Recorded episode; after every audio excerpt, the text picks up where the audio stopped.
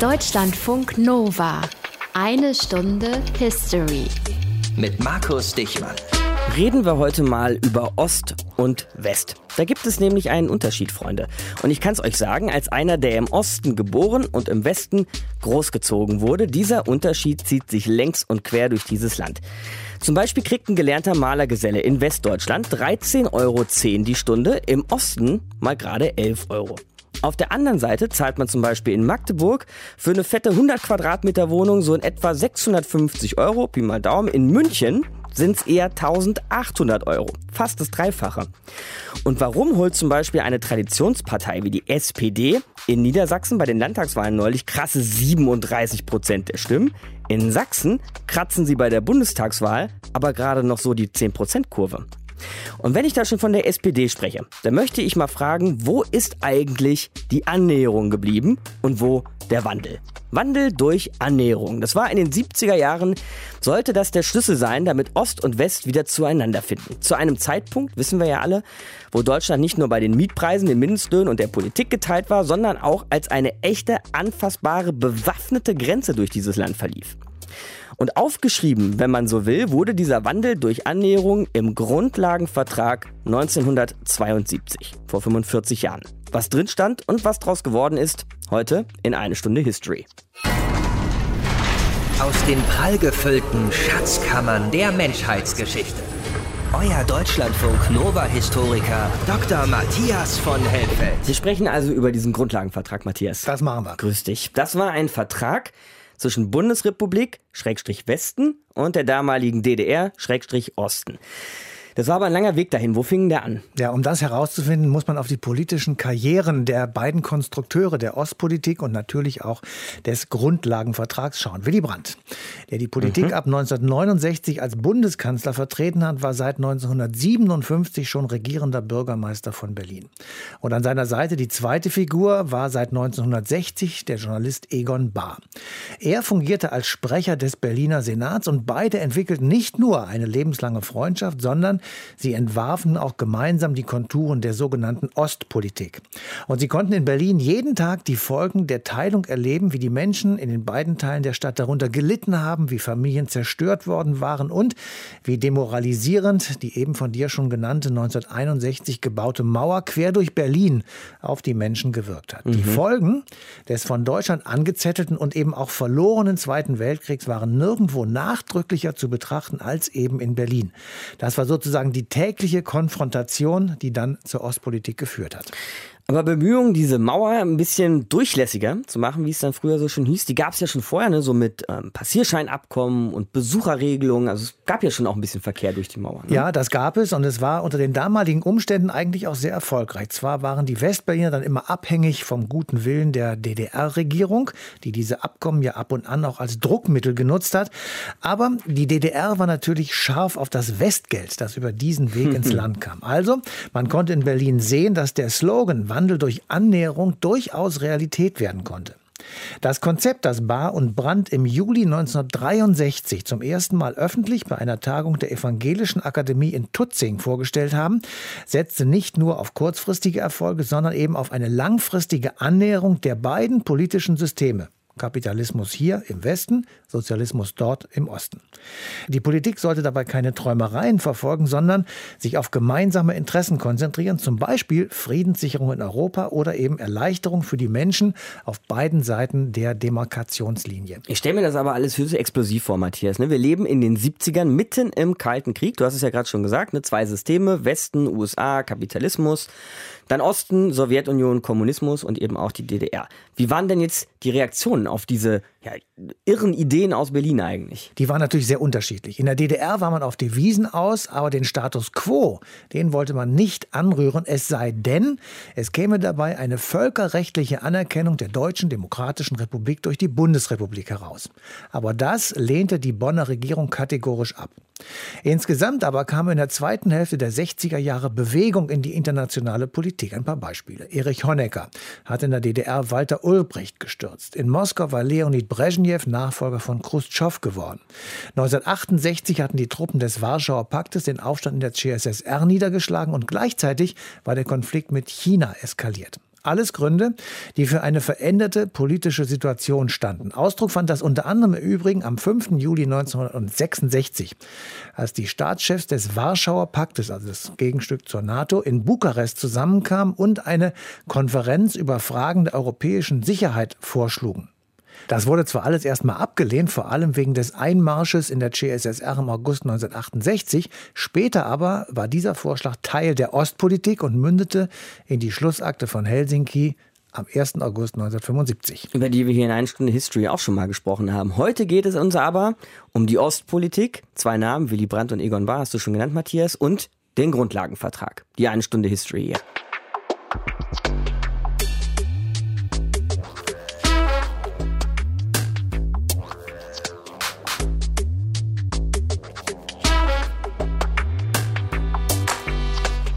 Ostpolitik und Grundlagenvertrag. Unsere Themen heute in Deutschlandfunk Nova, eine Stunde History.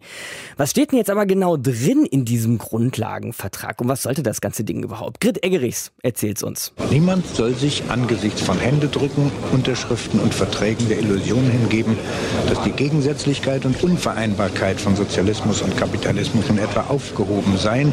In diesem Sinne beenden wir die Übertragung von der Unterzeichnung und schalten vom Amtssitz des Ministerrats in Berlin, der Hauptstadt der Deutschen Demokratischen Republik, zurück nach Adlershof zum Fernsehen der DDR. Das ist Karl Eduard von Schnitzler, Chefkommentator des DDR-Staatsfernsehens. Der Grundlagenvertrag wird unterzeichnet. Nach langen Verhandlungen, zwei Jahre lang, alle zehn Tage abwechselnd in Bonn und Ostberlin, ist es am 21. Dezember 1972 soweit.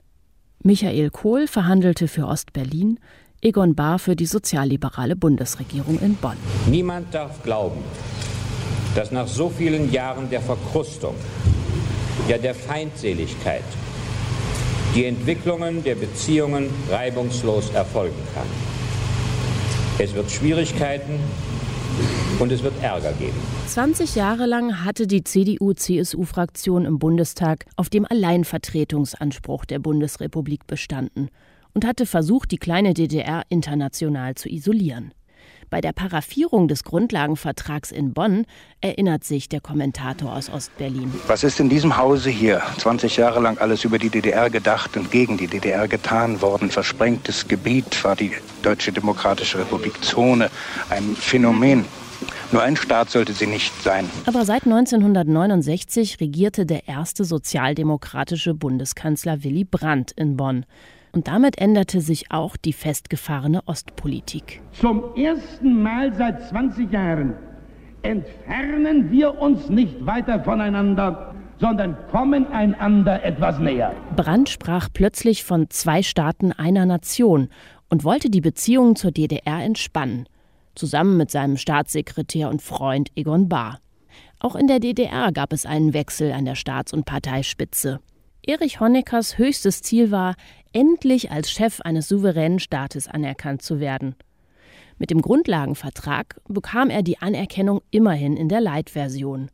Statt Botschaftern schickten Bundesrepublik und DDR sogenannte ständige Vertreter in den jeweiligen Nachbarstaat. Nach ihrem Verhandlungsmarathon waren Bahr und Kohl sogar für einen kurzen Moment zu Scherzen aufgelegt. Wissen Sie, Ihre Auslandsvertreter müssen sich auch völlig umstellen. Sie müssen zu einem erheblichen Teil neue Aufgaben bekommen, da Sie ja einen Großteil Ihrer Tätigkeit nun nicht gerade im freundlichen Sinne der DDR gewidmet haben. Aber, Herr Kohl, da irren Sie.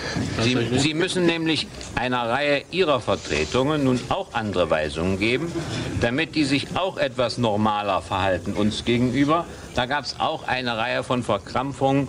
Hier haben wir beide etwas abzubauen. Und der Streit wird sicher weitergehen, nicht? Also die Schritten haben wir genug. Eben. Nicht, dass der Streit jetzt beendet war. Aber die Menschen in Ost und West konnten sich jetzt leichter treffen. Sie konnten häufiger telefonieren und sich schreiben, westdeutsche Journalisten durften offiziell aus der DDR berichten, und der Vertrag machte das legendäre Westpaket mit Markenjeans, Schallplatten und Bohnenkaffee überhaupt erst möglich. Aber die Vereinigung der beiden deutschen Staaten stand als Ziel im Grundgesetz. Die sozialliberale Regierung musste daran festhalten. Die Existenzgrundlage der DDR aber war Abgrenzung von der Bundesrepublik. Im Grundlagenvertrag wird eine Art Let's Agree to Disagree beschlossen, aber bestimmt keine Freundschaft. Wir verschweigen nicht, dass es in grundsätzlichen Fragen unüberbrückbare, unterschiedliche Auffassungen gibt und auch weitergeben wird. Und auch in den beiden Staaten hörte der Streit nicht auf. Während Erich Honecker versuchte, die Opposition in SED und Gesellschaft mundtot zu machen, motzte die Union im Bundestag laut über den Ausverkauf deutscher Interessen. Dabei war die Annäherung zwischen den deutschen Staaten der Anfang vom Ende des Kalten Krieges, auch wenn Willy Brandt und Egon Bahr das gar nicht einkalkuliert hatten. Zehn Jahre nach Vertragsabschluss erweist sich Bahr als verhaltener Optimist, aber auch als schlechter Wahrsager. Ich gehöre zu denen, die einige verrückt nennen, die der Nation eine Zukunft geben. Das heißt auch unter staatlicher Einheit. Ich weiß, dass ich dafür keinen Terminkalender kenne. Und ich sehe, dass deshalb die beiden deutschen Staaten, so wie sie sind, für eine nicht absehbare Zeit, also lassen Sie uns einstellen auf eine Zeit über das Jahr 2000 hin, nebeneinander existieren werden. Inhalt und Entstehung des Grundlagenvertrags. Grit Eggerichs war das für die eine Stunde History in Deutschlandfunk Nova. Deutschlandfunk Nova. Eine Stunde History. Was war der Grundlagenvertrag und wie ist der entstanden? Das haben wir bisher beackert hier in eine Stunde History. Jetzt schauen wir uns aber mal so seine Wirkung in the grand scheme of things an. Was spielt dieser Vertrag im Laufe der Zeit für eine Rolle? Und das tun wir mit Werner Weidenfeld, Experte der Vertragsgeschichte und Professor an der Uni München. Grüße Sie, Herr Weidenfeld. Ich grüße Sie auch. Natürlich wissen wir, Herr Weidenfeld, dass der eiserne Vorhang irgendwann fiel, dass die Mauer fiel und dass DDR und BRD dann auch irgendwann mal eins wurden. Aber welche Wirkung hatte der Vertrag denn zu seiner Zeit? Ja, das war im Grunde genommen eine vertragliche Fixierung des äh, programmatischen Spruchs von äh, Willy Brandt und Egon Bahr, Wandel durch Annäherung. Mhm. Also mhm. man hat durch den Vertrag ermöglicht, dass es eine geregelte Kooperation gibt, dass man weitere Verbesserungen einführt. Das war da in der Absichtserklärung im Vertrag mit drin, über Kultur und Soziales und so weiter, sodass dann die Menschen zwischen Ost und West sich wieder begegnen konnten. Insofern hat man versucht, diese scharfe, massive Trennung zwischen den beiden deutschen Staaten zu überwölben, dadurch, dass Kooperation möglich wurde. Und hat das funktioniert? Es wurden die elementaren Grundsatzfragen geklärt, auch dadurch, dass man sie gar nicht geklärt hat. Also im Grundlagenvertrag steht ja in der Präambel, dass man diesen Vertrag äh, abschließt, unabhängig davon, dass man in Grundsatzfragen unterschiedlicher Auffassung ist, darunter zur nationalen Frage. Und dann hat man menschliche Erleichterungen fixiert und ein Teil davon auch realisiert. Dann blieb aber ein anderer Teil, der Absichtserklärung einfach über Jahre liegen. Und das hat dann die spätere Regierung Kohl-Genscher weiter realisiert. Mhm. Angefangen hat es alles mit Willy Brandt, den haben Sie ja gerade schon erwähnt, der erste Bundeskanzler, der überhaupt wieder so Richtung Osten geschielt hat. Seine Vorgänger bis zum ersten Bundeskanzler Konrad Adenauer, die wollten es sogar eigentlich bewusst ganz genau andersrum. Da gehörte Deutschland vor allen Dingen nach Westen. Wie war man denn denn damals eigentlich im Westen auf diesen Brandt und seine Ostpolitik zu sprechen? Ich meine, das hat ja im Grunde alles auf den Kopf gestellt. Also je nachdem, was Sie unter Westen verstehen. Also in der Bundesrepublik Deutschland war das kontrovers umstritten. Da musste Brandt um Mehrheiten kämpfen. Das ist das eine.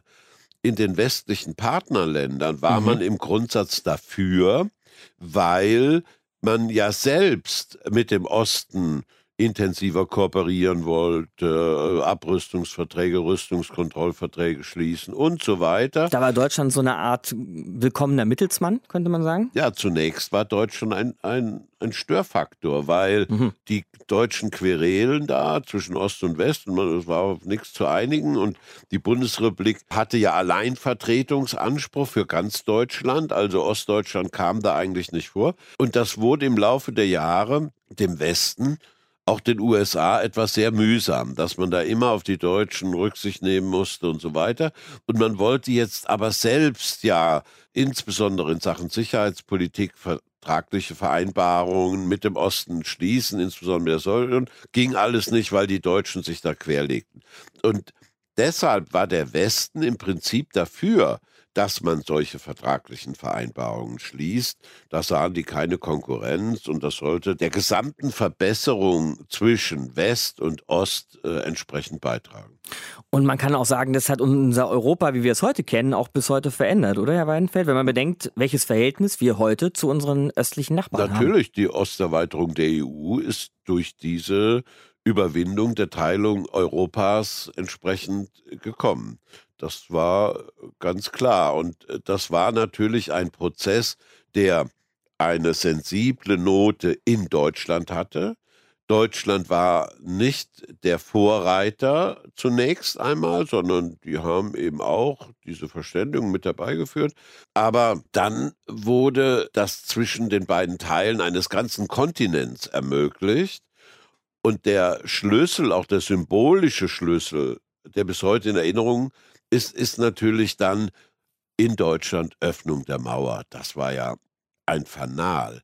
Als wir am 9. November 89 in Warschau waren, ich habe Kanzler und Außenminister begleitet nach Warschau, sagte uns Lech Wałęsa, die Mauer wird jetzt äh, geöffnet. Beim Rausgehen aus diesem Gespräch sagte der Bundeskanzler zu uns, Jetzt ist dieser Typ aber völlig durchgeknallt. und anderthalb Stunden später begann die Öffnung der Mauer. Also das war alles nicht so präzise vorauskalkuliert und vorausgeplant. Abschließend, wo wir jetzt schon bei der Mauer sind und vor allem bei ihrem Ende, nochmal ein Wort zur ehemaligen DDR, Herr Weidenfeld. Wenn man da so Ihren Ausführungen lauscht, da kann man ja eigentlich annehmen, beginnt mit dem Grundlagenvertrag, hat die DDR beinahe ihr eigenes Ende unterschrieben. Das hatte sie sich damals wahrscheinlich anders vorgestellt. Ja, also die DDR wollte ja Vorteile haben durch Verbesserung der Handelsbeziehungen und durch eine Art von Anerkennung. Die DDR war ja im Grunde genommen in der Politik der Bundesrepublik offiziell gar nicht existent, also als Faktor der internationalen Politik. Und jetzt durch den Grundlagenvertrag war sie ja de facto anerkannt. Ein zweiter deutscher Staat. Und diesen Vorteil und Prestigegewinn in der internationalen Politik, den wollte die DDR unbedingt und das war ihr Ziel. Und entsprechend äh, hat sie dann nicht bedacht, dass aus diesen intensivierten menschlichen Kontakten natürlich auch eine Eigendynamik ausgehen kann, Magnetismus der Demokratie im Westen, Magnetismus der europäischen Integration. An dieser Friedens Insel, an diesem Wohlstandsfaktor will man andocken als äh, DDR und DDR-Bürger und so ist es dann auch gekommen. Werner Weidenfeld, Historiker der LMU München, hier bei uns in Deutschlandfunk Nova. Danke Ihnen, Herr Weidenfeld. Danke Ihnen auch. Deutschlandfunk Nova. Eine Stunde History. Noch einmal ein Blick auf diesen Willy Brandt und seine Ostpolitik hier in eine Stunde History Deutschlandfunk Nova. Matthias bei mir im Studio. Matthias, damit das überhaupt alles so passieren konnte, wie wir es heute beschreiben, musste auch Deutschland sich politisch erstmal ziemlich verändern, also nach innen ziemlich verändern. 1969 nämlich als das erste Mal nicht mehr die CDU, sondern die SPD regierte in der Koalition mit der FDP. Genau, und dieser Wandel war wirklich nötig und zwar auch mit hohem Tempo. Innerhalb von drei Jahren wurden die Verträge geschlossen mit der Sowjetunion, mit Polen, der DDR und der CSSR und es wurde ein Vier-Mächte-Abkommen ausgehandelt. Schließlich hatten die vier Siegermächte des Zweiten Weltkrieges noch Rechte in den beiden deutschen Staaten. So unterschiedlich die Verträge auch waren, sie dienten dem Ziel, sich mit den ehemaligen Kriegsgegnern in Osteuropa zu verständigen und so es ging auszusöhnen. Der Hintersinn der westdeutschen Regierung in Bonn war die allmähliche Überwindung des Status quo, also die Aufhebung des scheinbar unüberbrückbaren Gegensatzes zwischen Ost und West. Der Grundlagenvertrag war also nur einer von mehreren Verträgen ne, auf dem Weg äh, mit dem Ziel, ich sag mal, ran an den Osten, ja. Und darüber hat man sich in Deutschland dann aber auch weiter und weiter in die Haare gekriegt. Und wie, kann man nur sagen. Vor allem der Moskauer Vertrag ließ die Wogen hochgehen. Die beiden Seiten, also Moskau und Bonn, wollten auf der Grundlage der Charta der Vereinten Nationen den Frieden in Europa bewahren und verpflichteten sich dabei, die bestehenden Grenzen zu achten und keine Gebietsansprüche zu erheben. Gleichzeitig wurde die Westgrenze Polens, die damals umstrittene Oder-Neiße Grenze und die innerdeutsche Grenze, also zwischen der Bundesrepublik und der DDR, als unverletzlich erklärt. Mhm. Darin sah die Opposition, also CDU-CSU, einen Verstoß gegen das Wiedervereinigungsgebot des westdeutschen Grundgesetzes und setzte durch, dass ein Brief zur deutschen Einheit bei der Vertragsunterzeichnung in Moskau überreicht werden musste. Darin wurde festgehalten, dass die Bundesregierung nach wie vor das Ziel einer, Zitat, friedlichen Wiedervereinigung in freier Selbstbestimmung aller Deutschen anstrebe, so wie es im damaligen Grundgesetz stand. Die sowjetische Regierung nahm den Brief entgegen und akzeptierte damit den Inhalt. Die Eskalation, politische Eskalation in Deutschland ging dann damals sogar so weit, dass 1972 gegen Willy Brandt als Bundeskanzler es ein Misstrauensvotum gab. Dahinter steckte die CDU. Der Oppositionsführer hieß damals Rainer Barzel. Und das stand eben genau im Zusammenhang mit diesen Ostverträgen. Genau. Im Warschauer Vertrag, der im Mai 1972 vom Bundestag ratifiziert wurde, ging es eben um die eben schon erwähnte Oder-Neiße-Grenze, also die Westgrenze Polens, die von der DDR schon in den 50er Jahren anerkannt worden war. Die Bundesrepublik hatte diesen Schritt nicht vollzogen, weil es damit völkerrechtlich bindend auf die ehemaligen deutschen Ostgebiete verzichtet hätte. Diese vor allem von den vertriebenen Verbänden reklamierten deutschen Ostgebiete waren nach dem Zweiten Weltkrieg von Polen und der Sowjetunion annektiert worden. Nach Meinung der Opposition wurde der Anspruch auf eben diese Ostgebiete mit der Unterzeichnung des Warschauer Vertrages aufgegeben. CDU und CSU wollten durch den Sturz der Regierung am 27. April 1972 diese Unterzeichnung verhindern, scheiterten aber knapp mit dem von ihnen gestellten Misstrauensvotum. Und damit war dann der Weg frei für den Warschauer Vertrag. Das, was sich in diesen Wochen im Parlament abspielte, fand im Übrigen auch in der Bevölkerung statt. Überall gab es hitzige Diskussionen zwischen Befürwortern und eben Gegnern der Ostpolitik der sozialliberalen Regierung. Aber wie wir wissen, die Ostpolitik sollte sich durchsetzen. Eine Stunde History hier, Deutschlandfunk Nova.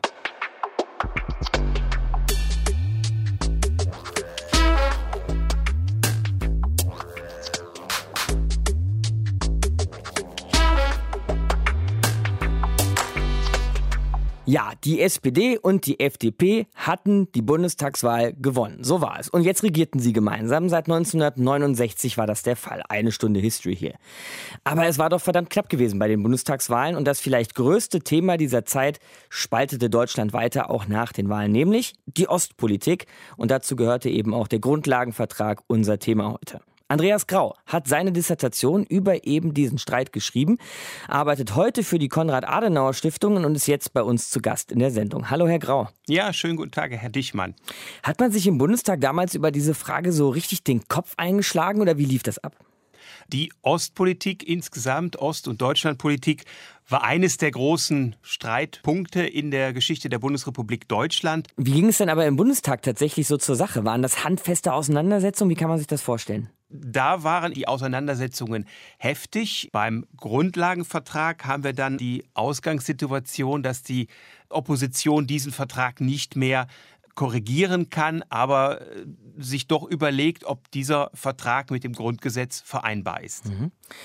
Jetzt haben Sie gerade schon gesagt, die Opposition wollte da bei den Ostverträgen einiges besser machen. Was wollten CDU und CSU in Sachen Ostpolitik erreichen? Also insgesamt bei der Ostpolitik ging es natürlich auch darum, einen, einen Modus vivendi herzustellen mit den Ostblockländern, an vorderster Stelle natürlich mit der Sowjetunion, um aber das Leben der Menschen insbesondere die Deutschen in der DDR und auch die Deutschen, die noch in den Ostgebieten lebten, zu erleichtern. Das war die äh, Prämisse für die CDU-CSU, das war ihr großes Ziel. Und man wollte eben die Rechtsvorbehalte, die es noch auf deutscher Seite gab, die wollte man aufrechterhalten. Was, was heißt das genau? Welche Rechtsvorbehalte? Es ging zum einen darum, dass man eben äh, sagte, Deutschland hat keinen Friedensvertrag nach dem Zweiten Weltkrieg. Es gibt nur einen Waffenstillstand, es gibt eine Kapitulation, aber Deutschland besteht als Ganzes fort in den Grenzen von 1937. Und damit sind auch die Ostgebiete, Schlesien, Pommern, mhm. Ostpreußen, weiterhin Teil dieses rechtlich bestehenden Deutschen Reiches. Genau, und dann gab es ja eine Menge Ärger eben über die Oder-Neiße-Linie. Das ist die Grenze, die auch heute noch Deutschland von Polen trennt, damals dann eben DDR-Gebiet von Polen trennte. Und auf diese Grenze einigte man sich dann. Für wen war das denn so das rote Tuch? Für die äh, CDU-CSU-Opposition bestand dieses nominelle Festhalten an der Oder-Neiße-Grenze eben weiter. Man war sich natürlich im Klaren darüber, dass man diese Grenze, diese Gebiete jenseits von Oder und Neiße nicht würde zurückholen können, wollte aber den nominellen Anspruch nicht aufgeben. Man kann also schon festhalten, in der Opposition bei CDU und CSU gab es wenig Gegenliebe für diese Ostpolitik der Branchen Regierung und auch wenig Gegenliebe für den Grundlagenvertrag. Oder gab es das vielleicht doch vereinzelt? Gab es auch in der CDU Sympathisanten für diese Ostpolitik? Also da gab es nur vier Leute, die diesem Vertrag überhaupt zustimmten. Alle anderen waren der Meinung, dass dieser Vertrag schlecht ausgehandelt worden sei. Und diejenigen, die am prominentesten dafür waren, das war einmal der spätere Bundesarbeitsminister Norbert Blüm. Mhm. Und das war der damalige Bundesschatzmeister der CDU, Walter Leisler-Kiep. Die waren nicht aus Gründen, weil sie das für einen guten Vertrag hielten, sondern aus Gründen, weil sie meinten, mit diesem Vertrag eine vernünftige Politik machen zu können, dafür. Viele beurteilen den Grundlagenvertrag heute als ganz wichtigen Meilenstein auf dem Weg zur Wiedervereinigung. Also da müsste ich widersprechen. Er hat das Zusammenleben der Deutschen sicherlich einfacher gemacht. Er hat äh, der Bundesregierung einen Hebel gegeben, um mit der DDR ins Gespräch zu kommen und auf fester Grundlage mit ihr zu verhandeln. Man darf aber nicht vergessen, dass ja alle menschlichen Erleichterungen, die dann in den 70er und 80er Jahren noch kamen, stets von der Bundesregierung mit äh, harter D-Mark bezahlt werden mussten, sei es Häftlingsfreikauf, sei es Straßenbau, sei es Öffnung weiterer Grenzverkehre. Alles das hat sich die DDR trotz dieses Vertrages ja immer sehr teuer abkaufen lassen. Kommen wir zum Schluss, Herr Grau, noch auf eine Besonderheit an diesem Grundlagenvertrag, denn er musste natürlich zur Bestätigung dem Parlament vorgelegt werden. Der Bundestag bestätigte den Grundlagenvertrag damals, im Bundesrat aber wo die CDU-Länder damals die Mehrheit hatten, wurde das Ding abgelehnt. Normalerweise kommt so ein Gesetz dann ja, äh, wenn es von einer Kammer bestätigt und von der anderen abgelehnt wird, in den sogenannten Vermittlungsausschuss. Beim Grundlagenvertrag ist es aber nicht passiert. Das ist sehr merkwürdig. Die CDU hat sich insgesamt darauf verständigt, diesen Vertrag nicht vor das Bundesverfassungsgericht zu bringen, sondern passieren zu lassen. Nur Bayern war dafür, den Ausschuss anzurufen, kam damit aber nicht durch, hat dann aber im Wesentlichen im Alleingang von Franz Josef Strauß dann das Bundesverfassungsgericht angerufen und eine Klage gegen den Grundlagenvertrag geführt, weil Bayern eben der Ansicht war, dieser Vertrag sei mit dem Grundgesetz, und zwar mit dem Wiedervereinigungsgebot des Grundgesetzes, nicht vereinbar. Aber warum hatte die CDU auf den Vermittlungsausschuss verzichtet? Ja, man war der Meinung, eine politische Frage sollte politisch auch geklärt werden. Man konnte diesen Vertrag eben nicht aufhalten, weil man jetzt ganz klar in der Minderheit war. Zum ersten Mal seit 1972 war die CDU-CSU-Fraktion nicht mehr die stärkste Fraktion im Deutschen Bundestag und konnte eben der Regierungsmehrheit nichts entgegensetzen. Damit äh, meinte man auch, man solle der Regierung jetzt auch das Handeln überlassen. Eigentlich ein sehr demokratisches Verhalten. Ja, richtig. Sagt Andreas Grau von der Konrad-Adenauer-Stiftung. Wir haben gemeinsam den Grundlagenvertrag besprochen. Hier in eine Stunde History. Ich danke Ihnen, Herr Grau. Ja, bitte sehr. Deutschlandfunk Nova. 2017. Einmal Strecke Köln-Leipzig mit dem IC ohne Umsteigen sechs Stunden. Mit einmal umsteigen in Frankfurt geht sogar noch schneller, nur noch viereinhalb Stunden. Deutschlandfunk Nova hier, die eine Stunde History. 1972, einmal Strecke Köln-Leipzig. Nix IC, auch nix umsteigen, schlichtweg unmöglich. Die Ostpolitik, der Grundlagenvertrag und am Ende doch die Wiedervereinigung. Unser Thema heute und das Vermächtnis dieses Vertrags besprechen wir jetzt mit Historiker Gregor Schölgen. Hallo, Herr Schölgen. Schönen guten Tag. Die deutsche Einheit ohne Ostpolitik, wäre das denkbar gewesen? Man weiß es nie. Man weiß nie, was passiert wäre, wenn oder wenn nicht. Aber nach allem, was wir heute wissen, muss man sagen, nein, es wäre nicht vorstellbar gewesen, weil die große Leistung der Ostpolitik, die sich mit dem Namen, vor allem mit dem Namen Willy Brandt, des damaligen Bundeskanzlers, verbindet, mhm. die große Leistung dieser Ostpolitik hat darin bestanden, anzuerkennen, dass dieses Deutschland 1939 einen furchtbaren Krieg ausgelöst, vier, fünf Jahre lang geführt und ihn verloren hat. Das war die große Leistung, das anzuerkennen. Wenn wir uns Deutschland heute so angucken und seine Rolle in der Welt, wie das dann manchmal ja so schön heißt, kann man da eigentlich irgendwie ein Urteil fällen, was schwerer wiegt? Also so die 50er Jahre unter Adenauer, um den Namen auch nochmal zu erwähnen, als sich Deutschland ganz klar Richtung Westen orientierte, mit NATO und allem drum und dran, oder doch eher Brand und die 70er und diese Öffnung nach Osten? Das ist kein Entweder-Oder, sondern es sind zwei Schritte, die nicht zufällig in dieser Reihenfolge getan wurden und auch nur in dieser Reihenfolge getan werden konnten. Die besondere Leistung der Aussöhnung mit Frankreich, die sich mit dem Namen Konrad Adenauers verbindet, hat ja darin bestanden, dass man nach drei Kriegen, die man innerhalb von 70 Jahren gegen diesen Nachbarn geführt hat, zu dem Schluss gekommen ist, dass es einen Weg geben muss, das in Zukunft zu verhindern. Das war die große Leistung. Mhm. Heute gehört Deutschland ja zu so etwas, was wir Europäische Union nennen, mit noch 28 Mitgliedstaaten und vielen von denen, die im Osten dieses Kontinents liegen und mal sozialistisch waren. Also zum Beispiel Polen, Ungarn, Rumänien, Tschechien und so weiter. Haben Brandt und Co., also die Macher der Ostpolitik, eigentlich an sowas damals schon gedacht, dass nicht nur Deutschland, sondern auch Europa mal politisch vereint sein könnte? Also realistischerweise konnten sie nicht daran denken, in dem Sinne, dass sie das als Zukunftsvariante ins Kalkül ziehen konnten. Aber sie haben es natürlich gehofft. Und man darf nicht vergessen, dass die Vereinigung, die Wiedervereinigung Deutschlands ja ein Teil der europäischen Vereinigung gewesen ist. Ohne den europäischen Rahmen wäre die deutsche Wiedervereinigung jedenfalls zu diesem Zeitpunkt kaum vorstellbar gewesen. Können Sie das vielleicht nochmal erklären?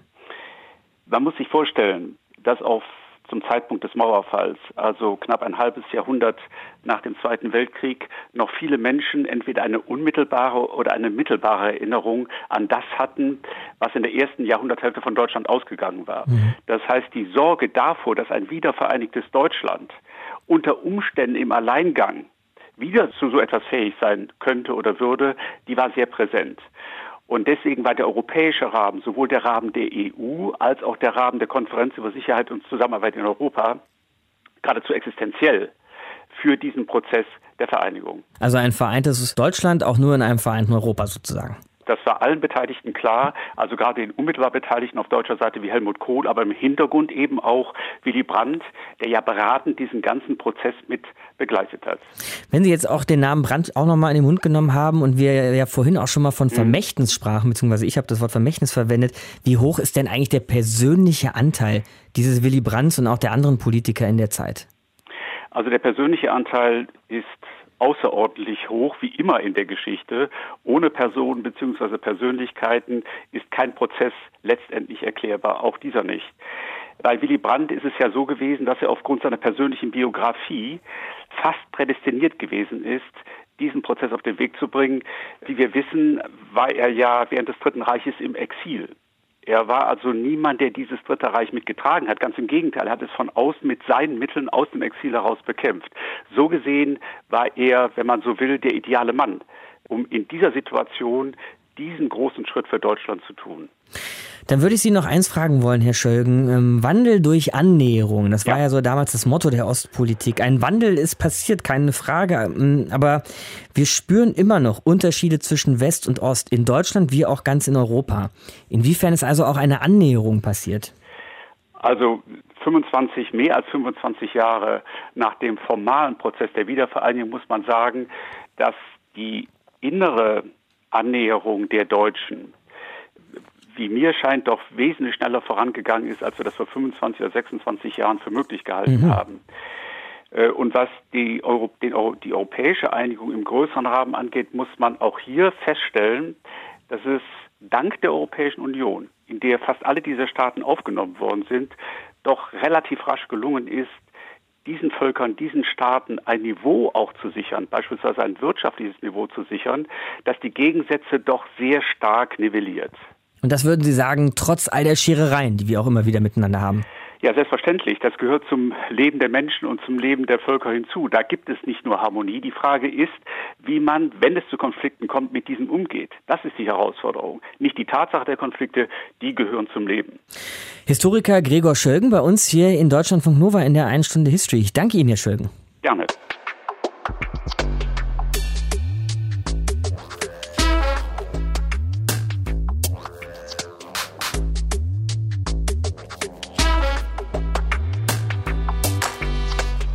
Am Schluss der Sendung satteln wir nochmal oben auf, auf die beiden Mega-Entscheidungen unserer jüngeren Geschichte, um die es heute hier in eine Stunde History ging, nämlich erstens die Westintegration und zweitens die Ostverträge. Matthias, was haben uns diese beiden Entscheidungen, diese Verträge beschert?